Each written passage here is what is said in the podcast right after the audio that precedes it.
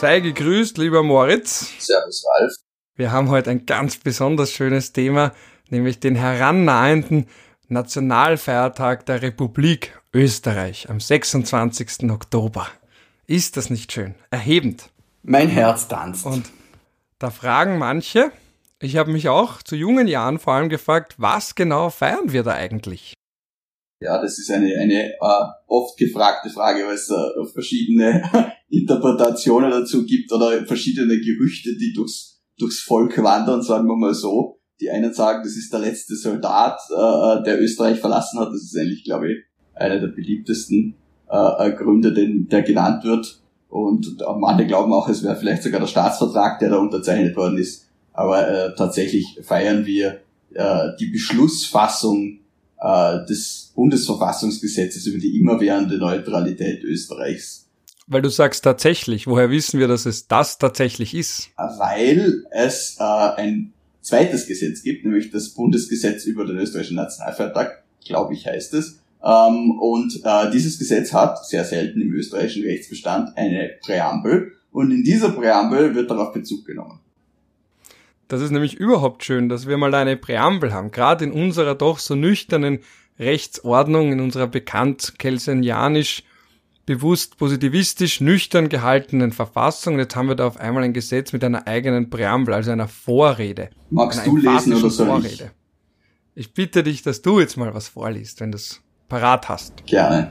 Eingedenk der Tatsache, dass Österreich am 26. Hm. Oktober 1955 mit dem Bundesverfassungsgesetz, Bundesgesetzblatt Nummer 211 1955, über die Neutralität Österreichs seinen Willen erklärt hat, für alle Zukunft und unter allen Umständen seine Unabhängigkeit zu wahren und sich mit allen zu Gebote stehenden Mitteln zu verteidigen und in eben demselben Bundesverfassungsgesetz seine immerwährende Neutralität festgelegt hat und in der Einsicht, des damit bekundeten Willens, als dauernd neutraler Staat einen wertvollen Beitrag zum Frieden in der Welt zu leisten, äh, leisten zu können, hat der Nationalrat beschlossen. Das ist aber schon schön und da steckt ja natürlich sehr viel drin. Da haben wir drin zum Beispiel, das ist das erste interessante Thema, das ich da ansprechen möchte, weil es ist ja wirklich, es ist zwar nicht täglich das Murmeltier, das grüßt, aber jährlich das Murmeltier, das grüßt. Wir haben wirklich, wenn ich jetzt da doch auch eine, auf eine längere Social Media Karriere zurückblicke, wir haben da wirklich ein paar Themen, die immer kommen. Zum Beispiel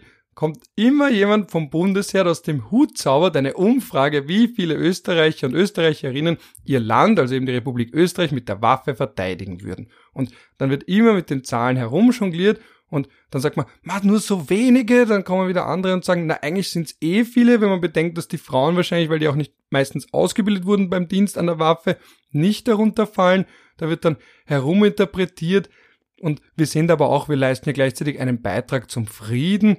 Hast du auch wieder das Gefühl, dass da jährlich das Murmeltier grüßt? Natürlich, es gibt dann die Umfragen, wie stolz sind die Österreicher auf Österreich und worauf sind sie ganz besonders stolz und dann kommen immer die Berge und das klare Wasser und teilweise auch noch die Neutralität, aber meistens sind es eher so, ja, schön, dass wir es gut haben, Geschichten, ja, die, die Umfragen so, glauben Sie, dass Österreich eine Nation ist, haben in den letzten Jahren und Jahrzehnten ein bisschen nachgelassen. Also, wie wir ja schon einmal besprochen haben, ja nicht mehr so viele Leute gibt, die das nicht glauben. Aber ja, natürlich, der, der Nationalfeiertag ist ähm, äh, jeder Feiertag für die Medien einfach ein Fixpunkt, wo man was Schönes Altes aufkochen kann oder irgendeine neue Geschichte dazu schreibt.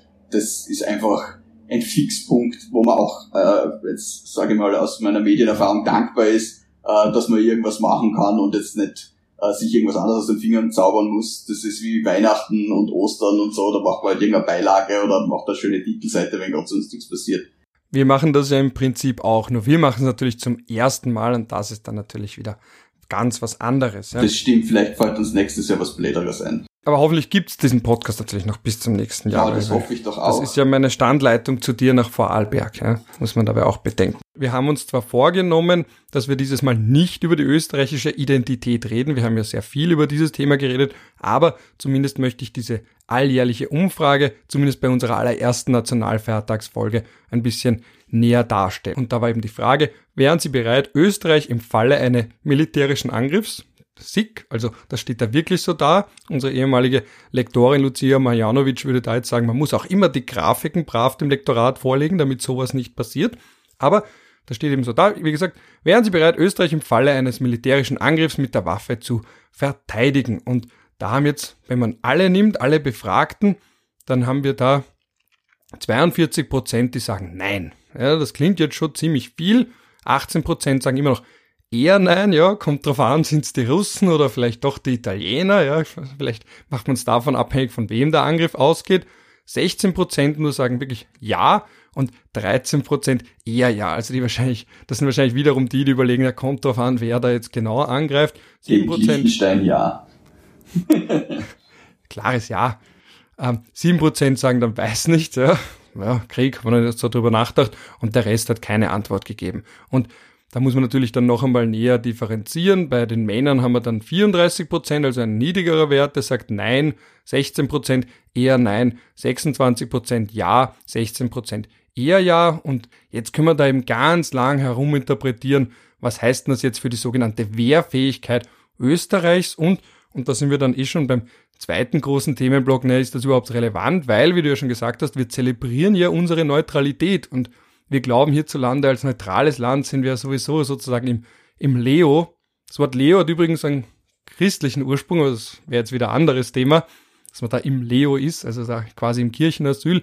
Aber Österreich fühlt sich anscheinend ziemlich sicher, aber trotzdem im Falle eines Falles ist die große Frage, ob wir überhaupt genug Leute hätten, die uns verteidigen würden.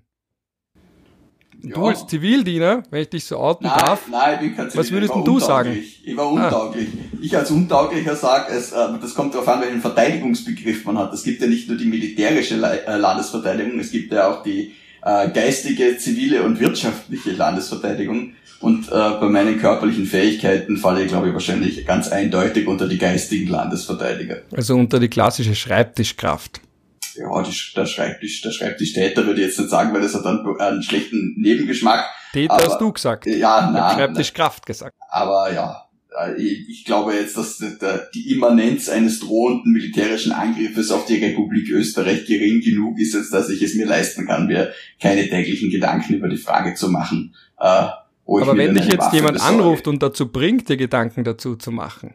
Du meinst, äh, äh, wenn man mich diese, wenn man mir diese Frage gestellt hätte, wie ich da geantwortet hätte, ich hätte mit Ja geantwortet. Und du? Ich glaube, ich mit klassisch weiß nicht, ja. ja Beziehungsweise ist, kommt drauf an. Weiß nicht Typ.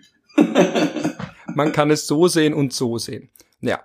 Und da wären wir eh schon beim nächsten Thema, was wir da ja eigentlich, also quasi offiziell zelebrieren, ist unsere Neutralität, das Neutralitätsgesetz und den Ablauf der Frist eben nach der letzten Ratifikation des Staatsvertrags, die dann zu laufen begonnen hat, dass man sagt 90 Tage später, eben Ende der Besatzungszeit, der Okkupation Österreichs und damit waren wir dann eben wirklich frei. Also Österreich war nicht frei zu dem Zeitpunkt, als wir das berühmte Zitat vernommen haben, Österreich ist frei, sondern eigentlich hätten wir sagen müssen, Österreich wird frei ja, das ist wieder, sind wieder juristische Spitzfindigkeiten, wie vielleicht der Bundeskanzler sagen würde, aber tatsächlich, ja. Es ist natürlich halt die Frage, was man für einen Freiheitsbegriff hat. Also, ähm, natürlich ist Österreich schon äh, äh, im April äh, 1945 äh, befreit worden, aber es war natürlich nicht souverän, also nicht voll frei, könnte man sagen. Und diese volle Souveränität, diese volle Selbstentscheidungsmacht haben wir dann wieder zurückbekommen, weil es war ja bis zum Schluss dann so, dass der, Alliier, der alliierte Rat zumindest noch Verfassungsgesetze beeinspruchen konnte. Das heißt, äh, diese Souveränität haben wir dann zurückbekommen, eben am 25. Oktober. Und mit dieser Wiedererlangung der Souveränität haben wir dann am 26. Oktober dieses Bundesverfassungsgesetz oder der Nationalrat hat es verabschiedet. Und da war natürlich auch der klare Hintergedanke, das sollte ein Akt sein, der von Österreich selbst ausgeht. Deshalb wollte man das auch nicht im, im Staatsvertrag stehen haben. Aber es gibt ja dieses ähm, Moskauer Memorandum, wo die äh, österreichische Spitzenpolitik wohlgemerkt nur mit äh, Paraffen, also nicht mit voller Unterschrift, äh, den Russen zugesichert hat, wir werden uns neutralisieren, damit die Russen ihre Zustimmung zum Staatsvertrag geben. Also es hat schon so diese politische Absprache gegeben, dass es dann zum Neutralitätsgesetz kommt. Aber das Neutralitätsgesetz ist rechtlich gesehen keine unmittelbare Folge ähm, des, des Staatsvertrages, sondern eine selbstständige, souveräne Entscheidung des österreichischen Bundesverfassungsgesetzgebers. So souverän, wie sie natürlich sein kann unter den damaligen Umständen. wenn ich, jetzt rein, wenn ich jetzt rein völkerrechtlich denke, dann heißt Souveränität keine Präsenz von fremden Truppen entgegen der Zustimmung der Regierung. Also man könnte vielleicht sagen, gut, vielleicht hat man damals schon noch zugestimmt, dass es so eine Phase gibt, in der die Truppen abziehen. So gesehen wären sie ab dem Zeitpunkt nicht mehr gegen den Willen der Regierung da. Vielleicht könnte man sogar sagen, dass sie schon in den Jahren davor irgendwo mit Zustimmung der Regierung präsent waren, aber da wäre natürlich immer die Kontrollfrage, was wäre gewesen, wenn dann Österreich gesagt hätte, so, bitte zieht's ab, wenn das jetzt schon 1950 passiert wäre. Das ist dann immer die Frage, was man unter Souveränität versteht. Die Frage ist halt auch, wie, wie, wie die österreichische Regierung äh, da zu einer freien Meinungsbildung hätte kommen können, wenn sie selber im Endeffekt kontrolliert war vom, vom Alliierten Rat und von dessen Zustimmung abhängig war. Österreich hat ja auch die Besatzungskosten gezahlt. Gut, die Westalliierten haben dann, glaube ich, teilweise darauf verzichtet, die Sowjets bis zum Schluss nicht aber wir mussten ja diese Besetzung auch selber finanzieren und dann auch den Abzug teilweise und äh, äh, die Russen haben sich das dann ja auch noch äh, mit Erdöl zahlen lassen und so weiter. Das war ja nicht alles ganz Mit welchem billig. Erdöl? Ja, mit österreichischem Erdöl, weil die, die, die Sowjetunion hat das sogenannte deutsche Eigentum, das war eine Riesenstreitfrage, also das waren quasi großdeutsche Betriebe auf dem Boden der Republik Österreich, ähm, beschlagnahmt und in den sogenannten USIA-Betrieben zusammengeführt. Das waren dann quasi sowjetische Musterbetriebe in Österreich. Ähm, und für diese Betriebe mussten wir die Sowjetunion entschädigen. Und das, das ist quasi äh, der Kern der Verstaatlichten dann später gewesen, also der Föst und der OMV vor allem. Und äh, die Sowjets also ein kommunistischer Ursprung der heute noch teils in Staatsbesitz befindlichen Unternehmen. Na servus, wenn das genau. so manche naja, Neos hören kommunistischer Ursprung, also sie haben auch einen NS-Ursprung teilweise, weil die Föst geht ja auf die Hermann-Göring-Werke zurück, die sind dann von den Russen beschlagnahmt worden, die sind dann von den Österreichern quasi zurückgekauft worden und dann wieder äh, entstaatlicht. Und bei der OMV, ja, da hat es natürlich auch entsprechende äh, Vorreiter, äh, äh, Firmen gegeben, die dann zusammengeführt wurden in diese spätere dann österreichische Mineralölverwaltung, daher ja auch die Abkürzung. Ähm, und äh, die Sowjets wollten das natürlich nicht so einfach hergeben und dann war, es Vereinbarungen gegeben, ja, wie viel Barrel Öl wir ihnen liefern müssen und was auch immer. Ich glaube, das steht sogar im Staatsvertrag oder im Anhang äh, drinnen. Und dann sind die eben äh, innerhalb von dieser von dir genannten äh, 90-tägigen Frist nach Inkrafttreten des Vertrages am 27. Juli 1955 abgezogen. Das heißt, sie hätten eigentlich am 25. Juli weg sein müssen. Deshalb ja auch die Beschlussfassung am 6, äh, 25. Oktober, meine ich. Deshalb auch die Beschlussfassung am 5, äh, 26. Oktober. Aber wie wir von unterrichteten Historikern wissen, haben sich da und dort noch ein paar verirrt gehabt. Ich glaube, in Kärnten haben ein paar Briten die Frist übersehen und sind erst ein paar Tage später abgezogen. Also das war nicht ganz so, aber es, es hat eine, eine, äh, eine Österreich war putativ frei, sagen wir mal so.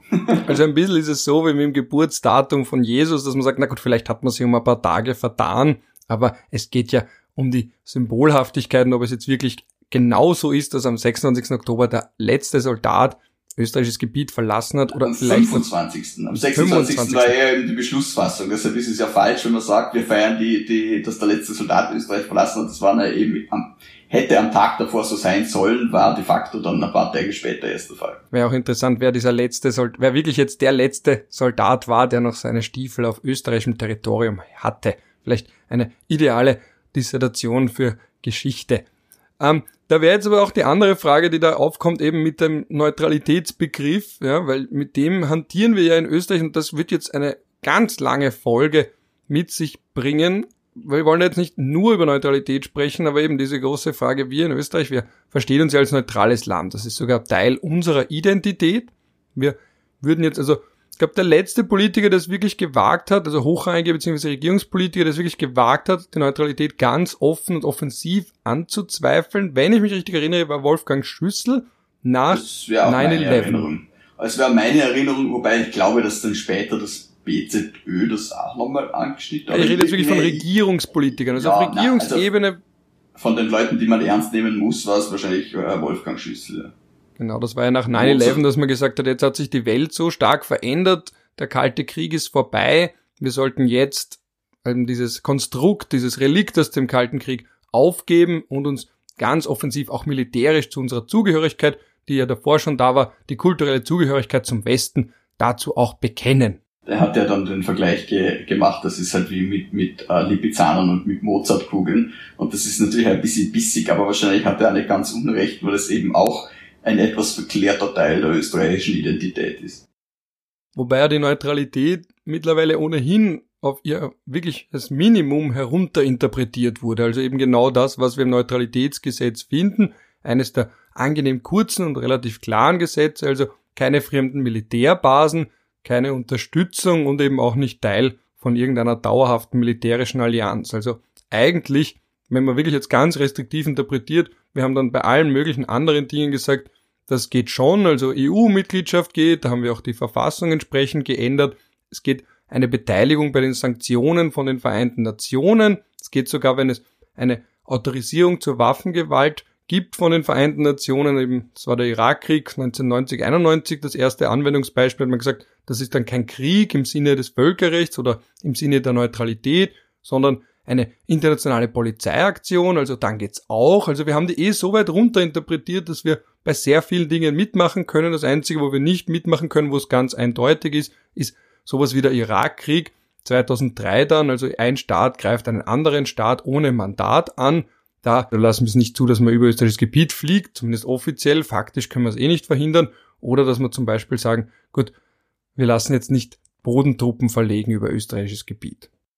Ja, meine Frage, meine Frage zu dem Thema ist, äh, äh, wenn jetzt unsere Neutralität eigentlich verletzt wird dadurch, dass ein anderes Land militärisch angegriffen wird, ist da Österreich schon zur Verteidigung äh, äh, angewiesen oder darf Österreich als neutraler Staat aber bereits Waffengewalt einsetzen, um diese Neutralitätsverletzung zu unterbinden, auch wenn sie uns selbst nicht betrifft? Oder müssen wir uns da quasi ähm, ergeben und die drüber fliegen lassen und ein bisschen freundlich mit den Flügeln wackeln und ein paar Fotos schießen? Also du meinst jetzt zum Beispiel wie Erster Weltkrieg, Verletzung der Neutralität Belgiens, aber Belgien selbst ist gar nicht das primäre Ziel. Naja, schon, ah ja, natürlich, aber wenn man Belgien, da kann man so sagen, die sind schon eher verletzt worden, weil man halt mit, mit äh, durchmarschiert ist, mehr oder weniger. Aber ähm, wenn man mit einem Flugzeug über Österreich drüber fliegt, ist das ja nicht unbedingt ein Angriff auf Österreich, oder schon?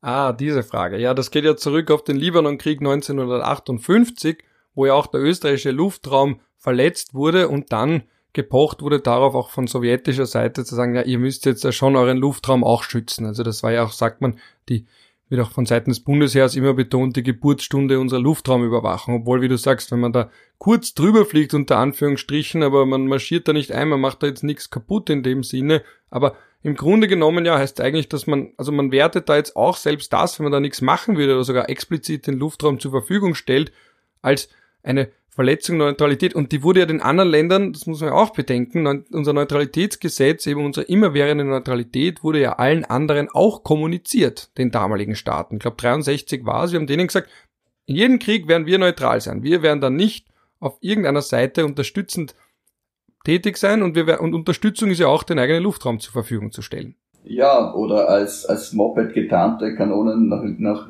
äh, über Libyen in den Irak oder Iran zu schicken. Ich weiß nicht, was du meinst. Ja, ich habe es auch schon wieder vergessen. Was, worauf wollte ich? Also, mir ist gerade eingefallen, die Schweizer haben das ja sehr offensiv gemacht im Zweiten Weltkrieg. Zumindest eine Zeit lang haben sie ja dann äh, alliierte äh, Flugzeuge, die den Luftraum verletzt haben, auch abgeschossen. Ich glaube, mit den Deutschen haben sie dann nach einer gewissen Drohung dann aufgehört. Aber ja, die, die haben es zumindest gemacht. Auch wenn sie es nicht selber betroffen hat, aber die haben halt ihren Luftraum verteidigt. Das ist halt auch die große Frage, wie ernst man das dann meint und nimmt. Also eben, ob man jetzt sagt, man hat auch eine Wehrfähigkeit in der Luft oder man sagt, naja, man kann eh nichts ändern und wir haben manche Teile unseres Staatsgebiets, wenn dann mal ein Eurofighter oder ein anderer Abfangjäger überhaupt, bis der in der Luft ist, ist das Flugzeug schon wieder weg.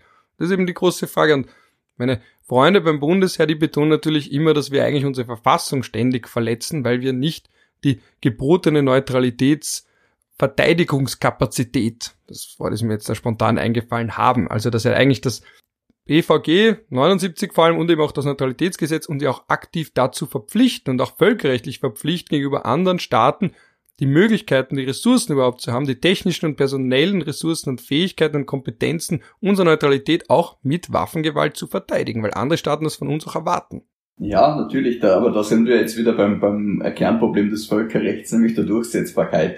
Ähm, wer, wer würde Österreich äh, äh, vor welches Gericht zerren, um äh, dafür zu sorgen, dass wir uns entsprechend verteidigen können. Und das, dieses Problem haben wir ja beim Staatsvertrag an anderer Stelle auch, der ja Österreich verboten hat, nicht nur keine Kernwaffen äh, äh, zu besitzen oder herzustellen, sondern auch keine U-Boote, keine Torpedos, keine Düsenflugzeuge und im Übrigen auch keine äh, ähm, Waffen, glaube ich, äh, aus deutscher oder japanischer Produktion äh, sich äh, zu beschaffen. Und diese Teile des Staatsvertrags haben wir dann äh, nach dem Ende der Sowjetunion einseitig aufgekündigt. Die anderen Vertragsparteien haben darauf nicht reagiert. Da können, also klassisch Völkerrecht haben, man kann dann vielleicht irgendwann Bezug darauf nehmen, wenn man ein Problem mit Österreich hat. Ähm, ja, und auch da, wo kein Kläger, da kein Richter. Ja, und die andere Frage ist natürlich die, was erwarten andere Staaten jetzt wirklich konkret von uns? Weil das Konzept der Neutralität, das stammt ja in seiner am ersten vertraglich kodifizierten Fassung von 1907 der Zweiten Hager Friedenskonferenz und seitdem hat sich da auf dem Gebiet des Vertragsrechts ja recht wenig getan und jetzt sind wir dann eben im Bereich des schwammigen Völkergewohnheitsrechts, wo dann eine Handvoll Staaten überhaupt in irgendeiner Form das prägen können. Wir sind vielleicht gar in der absurden Situation, dass vielleicht nur die Schweiz und Österreich, weil eben nach Schweizer Modell überhaupt die einzigen zwei Staaten sind, die hier die Staatenpraxis prägen können, weil es die Staaten sind, die selbst diesen Status haben und da wird's dann natürlich dünn und das merkt man ja auch, dass dann die anderen Länder da relativ ruhig bleiben. Man hat das ja auch gemerkt im Kampf gegen den sogenannten Islamischen Staat. Also mir wäre nicht bekannt, dass jetzt Syrien zum Beispiel gesagt hat, wenn ihr da jetzt theoretisch euren Luftraum nicht überwacht, wenn Kampfflugzeuge auf syrisches Gebiet zusteuern, über euer Gebiet auf dem Weg dorthin fliegen sollten. Es ist nicht passiert, weil die Flugzeuge waren ohnehin, also zum Beispiel die deutschen Tornados waren ohnehin in der Türkei stationiert. Aber wenn das passiert wäre, ob jetzt Syrien versucht hätte, über den Hebel der österreichischen Neutralität zu verhindern, dass man den direkten Weg über unser Gebiet nimmt, wäre mir zumindest nicht bekannt. Also es scheint den anderen relativ egal zu sein. Ich glaube, die Syrer hatten auch ganz einfach andere Probleme als die österreichische Neutralität. Aber weil du gerade angesprochen hast, äh, nach Schweizer Muster, eben, das ist ja das, was man den Sowjets quasi im Mos Moskauer Memorandum versprochen hat und dann eigentlich nie gehalten wurde, weil Österreich hat von, von vornherein keine Neutralität nach Schweizer Muster gelebt.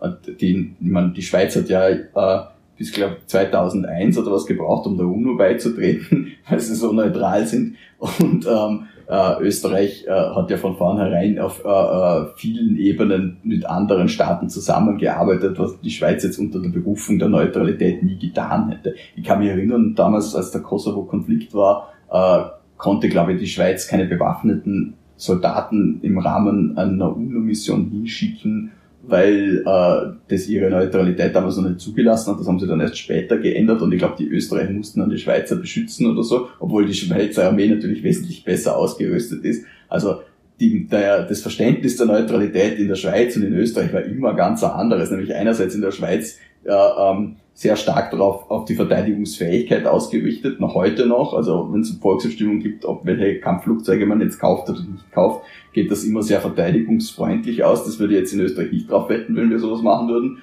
Und andererseits äh, in Bezug auf, was kann man alles machen und woran kann man sich alles beteiligen, in der Schweiz wesentlich restriktiver als in Österreich.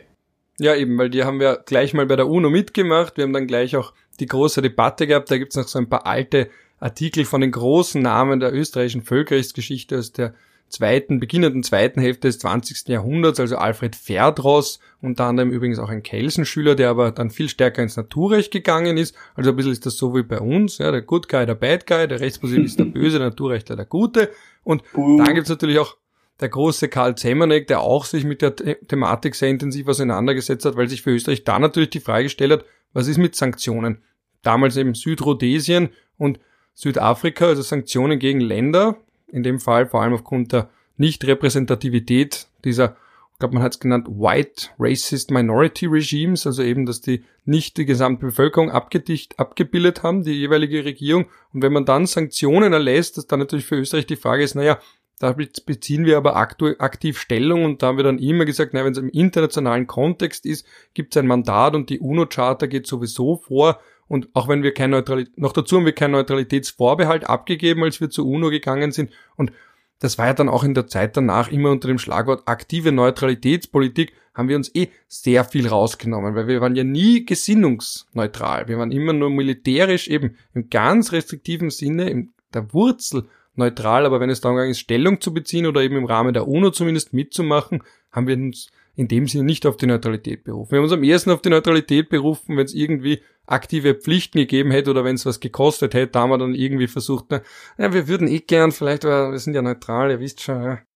Ja, die, man kann sich mittlerweile auch die Frage stellen, wie viel von dieser äh, militärischen Neutralität noch übergeblieben ist, nachdem wir jetzt ja nach EU-Primärrecht, das ja im Stufenbau der Rechtsordnung über der Bundesverfassung steht, äh, zu einer Beistandspflicht. Das ist eine ungeklärte Frage. Ja, eine ungeklärte Frage. Es steht da irgendwas schwammig drin, dass da die, die ähm, Pflichten der neutralen Mitgliedstaaten, glaube ich, dadurch nicht berührt werden sollen und so, aber wir sind zu einer Beistandspflicht angehalten, ob die jetzt militärisch ist oder nicht, kann man darüber streiten. Äh, und da gibt's ja PESCO, da nehmen wir, glaube ich, auch dran teil. Also ähm, auch die militärische ähm, Neutralität ist schon, schon sehr angeknabbert. Und ich wage ja, es gibt schon irische Klausel, die klarstellt, eben die Neutralität, die jeweilige Verteidigungspolitik bleibt unberührt und im Falle eines Falles, das wird ja auch bei der NATO oft missverstanden, selbst bei der NATO gibt es keine Pflicht zum militärischen Beistand, weil es wollten die USA damals nicht. Es gibt dann nur die Pflicht, im Falle eines bewaffneten Angriffs zu unterstützen, das heißt nicht einmal militärisch. Da manche Diplomaten sagen da mit einem Augenzwinkern, na, wenn wir da jetzt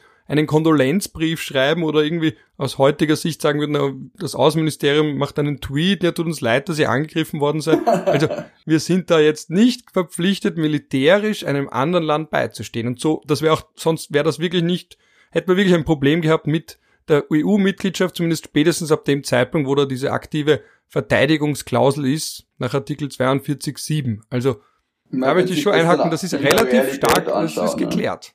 Ja, in der Realität schaut es wieder anders aus, aber rein formalrechtlich gesehen ist die Sache geklärt. Es gibt keine Verpflichtung, einem anderen Land im Fall eines bewaffneten Angriffs militärisch beizustehen, zumindest dann, wenn man ein neutrales Land ist. Ich würde ja, ich würd ja so weit gehen zu behaupten, dass das Ganze eine wesentlich virulentere Fragestellung wäre, wenn Österreich irgendeine Form von militärischer Kapazität besäße, die international auf irgendeine Form von Aufmerksamkeit stoßen würde. Sprich, der Zustand des Bundesheeres bedingt ja auch, dass die österreichische Neutralität den Partnerstaaten relativ wurscht ist, weil wir eh wenig bis nichts zu irgendwas beitragen können. Das ist eine These, die ich mir in der Form noch nie überlegt habe, aber es könnte also so gesehen sein, dass wir absichtlich das Bundesheer kaputt sparen, beziehungsweise schauen, dass unsere militärische Leistungsfähigkeit nicht zu hoch wird, weil damit verbunden sein könnte, dass andere Länder sagen, na, ihr habt ja so gute Panzer oder ihr habt so gute Abfangjäger, na, wollt, die wollen wir jetzt aber, wollt ihr nicht was tun? Und jetzt, wenn man sagt, na, solange ihr eh nichts könnt, wird man auch nicht gefragt. Also so wie, mhm. also wie ein Arbeitnehmer, der, der eh nichts kann oder, oder. Eine aktive, passive Verteidigung. und das Ausruhen auf die geopolitisch privilegierte Position inmitten von mittlerweile freundlich gesonnenen Staaten wenn wir noch, weil, bevor wir nochmal auf den österreichischen Nationalfeiertag zurückkommen, möchte ich dich noch was fragen, du als Völkerrechtler und weil du gerade von der Geopolitik sprichst. Ähm, was für eine Bedeutung hat es eigentlich für Liechtenstein, dass es von zwei neutralen Staaten umgeben ist? Das ist quasi eine, eine, eine exogen vorgegebene Neutralität für Liechtenstein, wenn man Naja, sagt, eigentlich oder? nicht, weil Liechtenstein könnte ja Österreich und die Schweiz angreifen, die wären dann nur zur Verteidigung halt im Rahmen der Neutralität ermächtigt. Aber ähm, das nimmt der Liechtenstein nicht das Recht, quasi äh, über die, äh, die militärischen Mittel zu ergreifen, die ein Staat über die Neutralität hinaus hat, abgesehen davon, dass Liechtenstein über kein Militär verfügt. Aber eigentlich ist Liechtenstein so äh, von, von äh, den Angriffen von außen relativ safe. Äh. Ja, aber auch von Österreich, nämlich genau, weil wir dadurch, dass wir neutral sind, da kommt ja auch einher, ich meine, wir sind da doppelt verpflichtet, einerseits, dass wir nicht aktiv wo eingreifen, aber wir sind auch noch verpflichtet, über das Gewaltverbot der UNO-Charta die Liechtensteiner nicht anzugreifen, das ja sogar eine zwingende Norm ist. Also zumindest die Aggression, das Verbot der völkerrechtlichen Aggression ist eine zwingende Norm. Also die sind dann so gesehen wirklich doppelt abgesichert, sowohl territorial als auch rechtlich, ja. Bis, bis der Sicherheitsrat eine Intervention beschließt gegen Liechtenstein, ja, oder zumindest äh, beschließen da so weit, also da, da streiten dann wirklich im Elfenbeinturm die paar Völkerrechter, die glauben, dass das Gewaltverbot wirklich eine bindende Norm ist, die wirklich Kriege verhindern kann, aber da ist wirklich die Frage, kann der Sicherheitsrat auch anordnen oder einem Staat an, ein Staat anweisen, ähm, zu intervenieren militärisch?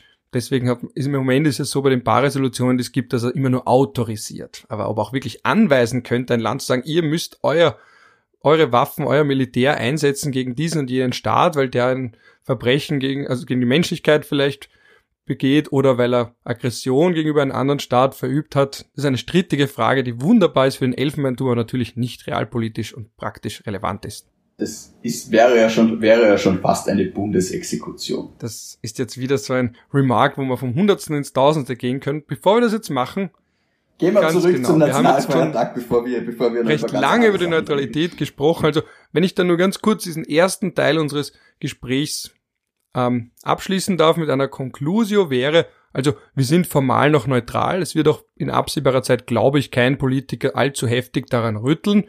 Es geht eh bei, selbst bei Terrorismus gegen den sogenannten Islamischen Staat, selbst da hat man ja gesagt, da zählt dann die Neutralität nix. Da hat sich aber dann viel praktisch in der Form gar nicht gestellt. Das heißt, wir haben sie eh schon auf ihren absoluten Kern runter reduziert, aber realpolitisch schlagend und auch rechtlich schlagend ist sie in den meisten Fällen nicht. Kannst du das so unterschreiben? Das, da würde ich dir beipflichten. Und alles andere wird dann in die große Debatte gehen, wie identitätsstiftend ist die Neutralität, aber das sparen wir an der Stelle aus. Darüber haben wir schon sehr viel gesprochen. Ähm, kommen wir noch kurz zurück zum, zum äh, wunderbaren Bundesgesetz vom 28. Juni 1967 über den österreichischen Nationalfeiertag. Ähm, da sollte man vor allem noch sagen, dass es davor ja keinen gab, weil zwischen dem Beschluss dieses Gesetzes über den Nationalfeiertag 1967 und ähm, dem Beschluss des äh, Neutralitätsgesetzes 1955 ist ja einiges an Zeit vergangen. Ähm, Dazwischen war das ein bisschen ein Problem, weil eben wieder Identitätsfrage gibt es eine österreichische Nation und vor allem äh, der VDU und dann später die FPÖ haben sich da sehr vehement gegen einen Nationalfeiertag gewehrt und der ist dann erst später beschlossen und auch erst später dann äh, ähm, ein allgemeiner gesetzlicher Feiertag geworden. Hat nicht der Davor, Dr. Jörg Haider eben wir haben ihn nicht gesagt, zitiert in unserer eine, Identitätsfolge, aber er hat ja gesagt, gesagt Österreich ideologische, ideologische, ideologische Missgeburt. Missgeburt. Ja. Ja, ja. Also das also schwingt das dann schon mit.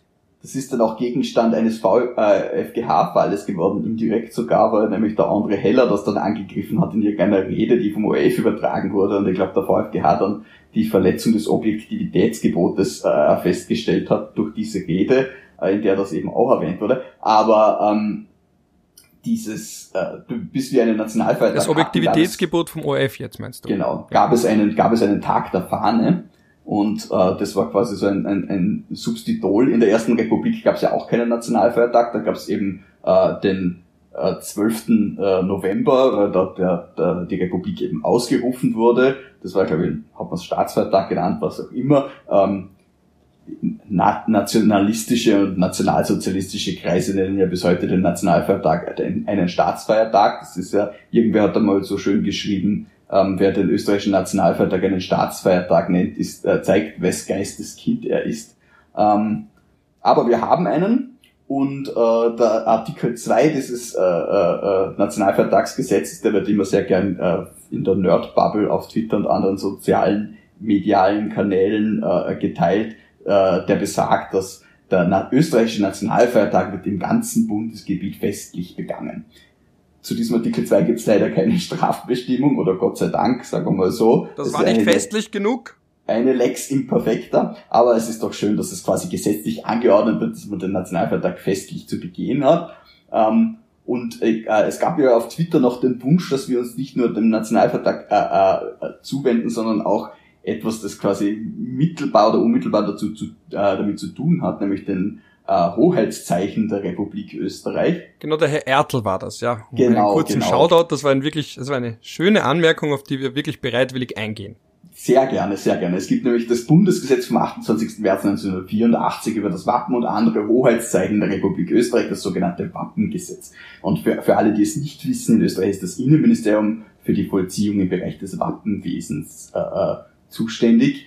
Äh, und dieses Wappengesetz regelt eben, wie das österreichische Bundeswappen aussieht, wie das Siegel der Republik aussieht und die Farben und Flagge der Republik Österreich, die auch als Nationalflagge bezeichnet werden. Und da gibt's auch quasi wie beim Nationalfeiertag eine, eine gängige Verwechslung, weil, weil man jetzt auf einem Fußballspiel ist oder sonst irgendwo, wo es äh, ähm, was zu feiern gibt im sportlichen Bereich, was ja momentan eher selten der Fall ist, dann sieht man sehr viele Flaggen und sehr viele davon ähm, haben einen Bundesadler in der Mitte und das ist eben nicht die österreichische Nationalflagge, sondern das ist die sogenannte Bundesdienstflagge. Und diese Bundesdienstflagge ist eigentlich nur ähm, zur Führung durch eben den Bundesdienst äh, bestimmt. Und äh, dies, das äh, Führen durch Dritte, die dazu nicht berechtigt sind, ist eigentlich strafbar. Und darauf hat, hat uns der Herr Ertl hingewiesen. Da gibt es natürlich auch Judikatur dazu und eine gute alte Frage, was, was bedeutet führen? Wenn man nämlich eine Flagge verwendet, ist es noch kein Führen, sondern das Führen impliziert eine Berechtigung. Sprich, wenn ich da jetzt so kleine Fähnchen auf mein Auto aufmache und dann mit der äh, Oder bei einem Fußballspiel, ja. mich hülle in die Flagge und sie quasi als naja, Mantel, das, als Cape verwende, das machen ja, auch das manche. ist noch, Ja, aber das ist kein Führen, das ist ein Verwenden. Aber das, das Führen, damit, äh, ähm, damit willst du eine Berechtigung zum Ausdruck bringen. Sprich, du haust es auf ein Auto auf äh, oder du machst irgendwie wichtig, du, du fingierst damit, dass du ein Amtsträger wärst, der du nicht bist, sagen wir es mal so. Äh, wenn du das machst, dann, dann wirst du bestraft aber eben nicht jede Verwendung der Bundesdienstflagge ist auch ähm, ein Führen. Und äh, bevor ich die wieder mal zu Wort kommen lasse, noch ein kurzer Exkurs, was ist der Unterschied zwischen einer Flagge und einer Fahne. Eine Fahne ist ein einzelnes Stoffstück, sprich äh, eine, ein, ein, eine berühmte Flagge sozusagen, also zum Beispiel eine, mit der man irgendein Fort erstürmt hat oder die bei irgendeinem Gefecht eingenommen oder verteidigt wurde, das sind Fahnen. Äh, eine Flagge ist einfach ein allgemeines äh, äh Flaggenbild, da ist die, die eine wie die andere. Und an der Stelle möchte ich ganz kurz auch verweisen auf ein schönes Dokument, das ich auf der Website des Innenministeriums gefunden habe. Das heißt da eben, ähm, ich lese nur ganz kurz vor, dass die Symbole der Republik, öffentliche Sicherheit aus dem Jahr 2006, das ist ganz ein witziges Dokument, da ist auch ein paar Werbung, ein bisschen Werbung ist da dabei, also für Allgas Volkmann KG, für die Orthopädie Josefstadt, für den Wiener Eislaufverein und für Richard Marischka Installationsunternehmen. Also interessant, dass da gleich zwei Installateure die Möglichkeit genützt haben, da zu inserieren. Ähm, und da ist eben auch ein kleiner Teil, ich sehe gerade da auch die Turkish Airlines hat auch inseriert, das ist natürlich noch interessanter fast. Gut, aber bevor wir da jetzt noch in Gefilde der Inseratepolitik in Österreich abgleiten, ist da ein kleiner Teil, den ich vorlesen möchte aus diesem, aus diesem Magazin, nämlich da ist so richtigen, der, der richtige Gebrauch der Symbole und da steht eben so schön, laut dem Wappengesetz dürfen Abbildungen des Wappens, die Hartdruck- oder Farbstampilien, spricht man das so aus? Stampilien. Stampilien, die dem Siegel entsprechen und die Dienstflagge nur von den hierzu Berechtigten in ihrer staatlichen Funktion geführt werden, also was du gesagt hast. Und dann steht noch, die Verwendung von Abbildungen des Bundeswappens, von Abbildungen der Flagge der Republik Österreich sowie der Flagge selbst ist zulässig und jetzt wird zitiert Paragraph 7 Wappengesetz, soweit sie nicht geeignet ist, eine öffentliche Berechtigung vorzutäuschen oder das Ansehen der Republik Österreich zu beeinträchtigen. Also eben, das wird dann noch einmal so schön da klargestellt und dann haben wir noch ein bisschen was zur Fahnen- und Flaggenetikette, also wann und in welcher Form und ganz zentral ist da natürlich, dass man das nicht in irgendeiner Weise verwendet, die vielleicht die Republik Österreich verächtlich machen könnte, weil dann können wir sogar ins Strafrecht hineinkommen. Also wenn man da jetzt wirklich sich da mokiert oder spottet über die österreichische Flagge. Da gibt's eine eigene Bestimmung im StGB, ja, Herabwürdigung des Staates und seiner Symbole. Wobei da nicht nur äh, ähm, eben die im Wappengesetz aufgezählten äh, ähm, Symbole der Republik, also beziehungsweise des Bundes gemeint sind, sondern äh, die Symbole der Länder auch einbezogen sind. Also in Österreich kann man auch bestraft werden, wenn man eine Landeshymne herabwürdigt, aber das ist wieder landesgesetzlich äh, geregelt. Und da gibt's natürlich, und das wäre jetzt dann eh schon langsam zum Ende hin einen sehr lustigen Fall, weil wir haben uns ja immer vorgenommen, ein bisschen Rechtsprechung einfließen zu lassen. Da hat dann eben wirklich beim VfGH auch noch etwas gegeben, eine Causa, und das war damals zur Europameisterschaft 2008. Und anscheinend hat da eine Initiative, die den österreichischen Fußball kritisieren wollte, also sie heißt Initiative Österreich zeigt, Rück, zeigt Rückgrat.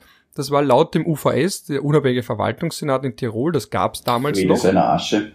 Wie wieder? Also Friede seiner Asche, also ja. der Vorläufer des Landesverwaltungsgerichtes. ich hatte ja einmal nur mittelbar mit dem UVS zu tun, da hatte ich eine kleinere Sache und da habe ich mich dann damals beschwert und ich kann mich noch erinnern, wie eine Dame, eine Beamte dann aufgeschaut hat von ihrer Brille mit den Worten, wollen's zum UVS? Und das war meine erste Erfahrung mit dem Rechtsstaat, dieses suffisante, Sie können schon probieren, aber es wird Ihnen nicht viel bringen, also glauben Sie mir, lassen Sie es bei dieser Ebene wollen, hätten es schon dürfen.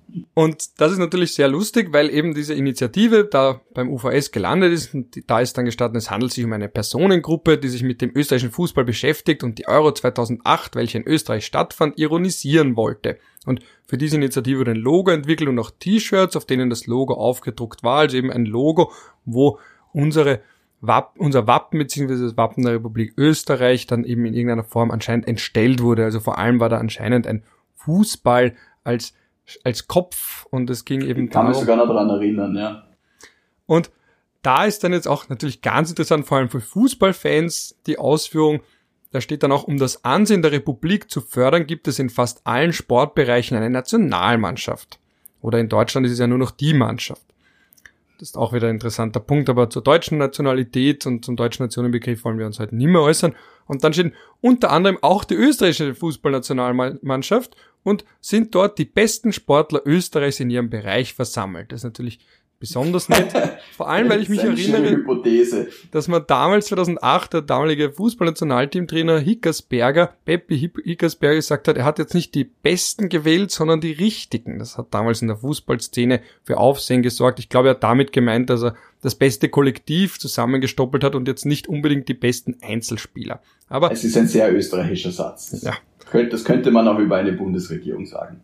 Und jetzt, um weiter zu zitieren, den UVS, als Ausdruck besonderer Wertschätzung durch die Republik Österreich steht ihnen das Recht zu, auf ihren Trikots das Bundeswappen zu führen und es ist eine Ehre für jeden Sportler auserkoren zu werden, dieses zu tragen. Jeder Sportler versucht in die Nationalmannschaft zu kommen. Die Sportler der Nationalmannschaft haben die Aufgabe, das Ansehen Österreichs zu stärken. Bei der Euro 2008 hat es sich um eine für Österreich einmalige sportliche Veranstaltung gehandelt, die dazu diente, das österreichische Ansehen zu bewahren und zu verstärken. Dazu muss man auch kurz als Zwischenbemerkung einfügen, dass das wirklich das erste Mal war, dass Österreich überhaupt bei einer Europameisterschaft dabei war, weil wir es nie geschafft haben, uns zu qualifizieren. Und ja, wir waren dabei, weil wir es ausgetragen haben. Ne? Ja, genau. Da ist aber, man merkt richtig an der Textierung, da ist irgendwann am UVS so richtig einer abgegangen, während er das geschrieben hat.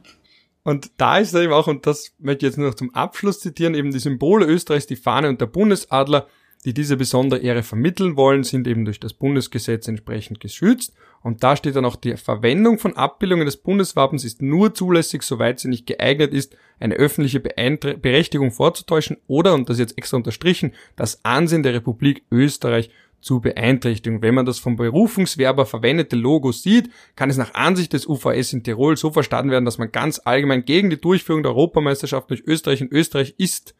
Auch die Sportler, die das Nationaldress tragen, können sich durch die Verfremdung des Symbols verunglimpft fühlen. Der Adler gleicht bis auf das Haupt dem durch das Wappengesetz beschützte Logo, Logo und wurde anstelle des Hauptes ein Fußball angebracht. Ja. Schande. Von dem aus Sprünge ausgehen und wird man bei ansichtig werden der Abbildung unangenehm berührt, also zumindest als Fußballfan anscheinend. Ein Fußball mit Sprüngen. Unangenehm berührt. Ja. Wunderschöne Mischung aus Juristendeutsch, Emotion und dann eben jetzt noch den letzten, den ich dann auch noch bringen will. Ein riesiger Wacker Innsbruck-Fan wahrscheinlich. Uh, aber bevor, ich, bevor du nochmal eins ist, ich glaube, das ist ja dann gehoben worden, oder? Weil man, weil man uh, die, das, den Artikel 10 EMRK nicht berücksichtigt Ganz genau, darauf sind wir dann eben noch, das ist dann eben der, der, der letzte, nicht der Weisheit letzter Schluss, aber der letzte Schluss in dieser Sprache, dass dann eben der Verfassungsgerichtshof die Sache sich noch einmal genau angesehen hat und dann, und das ist eben dann der Schluss, Schlüsselsatz, ist dann eben, da die belangte Behörde, also eben der UVS, es unterlassen hat, bei Erlassung des Bescheids die Frage der Freiheit der Meinungsäußerung unter Bedachtnahme auch auf die einschlägige Rechtsprechung des Europäischen Gerichtshofs für Menschenrechte einzubeziehen, hat sie den Beschwerdeführer in eben diesem Recht verletzt. Also man muss eben die Verletzung vom Wappengesetz dann auch noch sehen im Zusammenhang mit der Meinungsfreiheit nach Artikel 10 Absatz 1 der Europäischen Menschenrechtskonvention. Und da darf man selbst das österreichische Wappen äh, verfremden. Jetzt kann man natürlich lang darüber diskutieren, wie weit das gehen darf, wie stark man da jetzt vielleicht das auch vielleicht eben eingreifen darf in die Emotionen eines Fußballfans am UVS, aber da langen Rede kurzer Sinn, es ist jetzt kein absolutes Recht und dass jede Form von einer Veränderung oder Verächtlichung machen oder zumindest einer scharfen Kritik an der Fußballnationalmannschaft oder eben einer Verfremdung des Logos oder des Wappens eben und so weiter, dass das natürlich nicht immer geschützt ist, sondern ein bisschen was darf man da schon. Das wird man im Einzelfall bewerten müssen, eben wie, wie, äh, wie groß ist der Gehalt der, des, dieser Aktion, der quasi ähm, zu einer Debatte anregen oder Kritik üben will und äh, wie viel äh, Drang zur verächtlichen Machung ist ja dahinter. Also das ist ja dann durchaus auch in, in, der, in der Abwägung des, des erkennenden Richters äh, gelegen oder damals noch Beamten, äh, weil das ja eine Behörde, unabhängige Behörde mit richterlichem Einschlag war. Aber eben, wie du sagst, man muss halt alle Dinge in die Waagschale werfen und da hat man auf der einen Waagschale eigentlich so ziemlich alles vergessen. Und da wäre ich wirklich ganz klar, gerne ein, ein ganz kleines Mäuschen gewesen, Natürlich gibt's am VfGH wahrscheinlich keine Mäuse, aber man sagt ja das sprichwörtliche Mäuschen, dass da irgendwie lauschen kann bei den Beratungen. Vor allem, da war eben damals der Präsident Dr. Holzinger, die Vizepräsidentin Dr. Bierlein, auch Herr Professor Grabenwarter war damals schon dabei. Also damals so zu hören, wie da darüber beraten wird, wie man mit der Verächtlichmachung eines Logos oder eben des Wappens umgeht im Zusammenhang mit der Fußball-Europameisterschaft und der Menschen, also des Menschenrechts auf Meinungsfreiheit. Das wären sicher sehr interessante Beratungen. Also ich glaube, da wurde sogar am VfGH gelacht. Das kann ich mir auch sehr gut vorstellen. Gut. Ich werde jetzt für meinen Teil zumindest jetzt mit allem durch, was ich an dieser Stelle sagen wollte. Hast du noch irgendwas zum Stichwort Nationalfeiertag Nein, zu sagen? Ich möchte nur allen einen schönen Nationalfeiertag wünschen und sie an Artikel 2 des besagten Bundesgesetzes erinnern. Ja, nur feierlich begehen. Genau. Aber wenn ihr es nicht tut, wie gesagt, wie der Moritz auch betont hat, eine sogenannte Lex Imperfecta, also es gibt keine rechtlichen Konsequenzen. Man muss nur mit dem, damit leben, dass man es nicht getan hat. das kann vielleicht eh schwer genug wiegen. So. Bei wenigen wahrscheinlich aber doch. In diesem Sinne, ein Servus aus Wien an alle Hörerinnen und Hörer. Und Bussi Papa.